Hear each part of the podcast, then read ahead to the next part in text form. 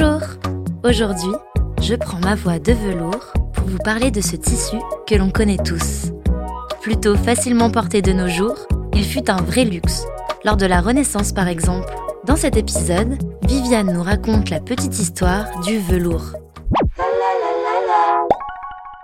Tirant son nom du latin vilossus qui signifie velu, le velours est une étoffe rase d'un côté et couverte de l'autre de poils dressés très serrés, maintenus par les fils du tissu.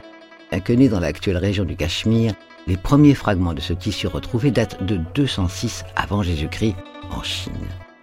Au XIVe siècle, le velours arrive en Perse, où des marchands italiens l'importent en Europe. Gênes, Venise, Milan et Florence deviennent des centres importants du tissage de velours de soie. À cette époque, le velours n'est porté que par les religieux, les princes et les rois. Au XVe siècle, le velours arrive en France. Sa fabrication se concentre à Tours et surtout à Lyon, où le velours broché apparaît. Le brochage consiste à passer dans une étoffe des fils d'or ou de soie qui forment un dessin. Cette matière demande tant de temps à la fabrication qu'elle devient la plus recherchée et la plus luxueuse à l'époque. Il faut alors travailler 25 jours pour pouvoir se payer un mètre de velours contre une seule journée pour un mètre d'étamine de Reims.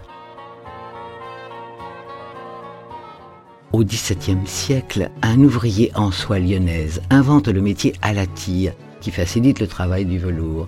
Voilà qui fait de Lyon la capitale de ce merveilleux tissu. En 1725, Asile Bouchon invente le métier à tisser semi-automatique selon un système de ruban perforé pour travailler le velours.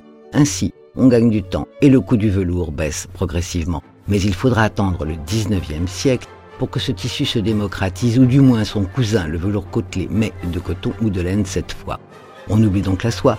Les ouvriers de l'époque l'adoptent en pantalon pour sa chaleur et sa solidité.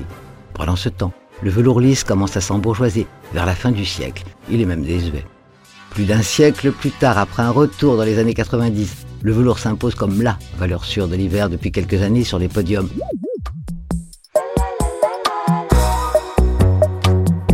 La Petite Histoire 2 est un podcast coproduit par TV Only et Initial Studio, adapté du magazine audiovisuel éponyme, produit par TV Only Jean Monco et Séverin Delpont, imaginé et commenté par Viviane Blassel et écrit par Benjamin Doise sous la direction de Viviane Blassel. Production éditoriale, Sarah Koskiewicz et Louise Nguyen, assistée de Sidonie Cotier. Montage et musique, Johanna Lalonde. Avec les voix de Viviane Blassel et Louise Nguyen.